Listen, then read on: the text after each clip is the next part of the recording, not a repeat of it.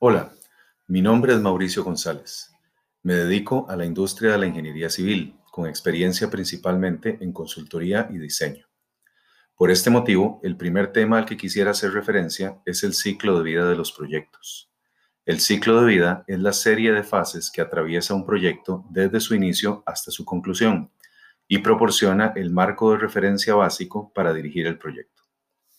Fue muy provechoso aprender acerca de los tipos de ciclo de vida distintos al predictivo, que es el más usual en ingeniería civil.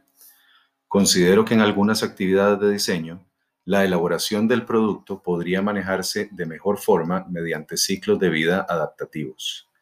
Igual es el caso cuando el diseño es un entregable parcial de un proyecto completo, en cuyo caso podría aplicarse un ciclo de vida híbrido.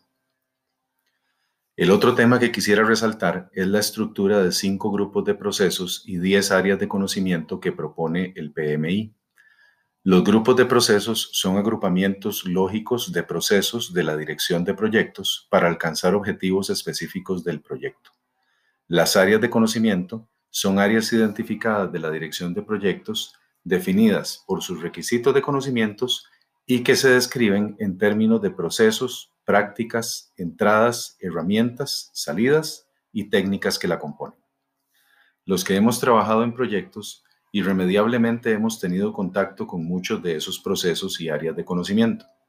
No obstante, aprender acerca de una estructuración tan clara y completa será de gran utilidad para asegurar que, de acuerdo con las necesidades de cada proyecto, todos los aspectos pertinentes estén debidamente cubiertos y considerados.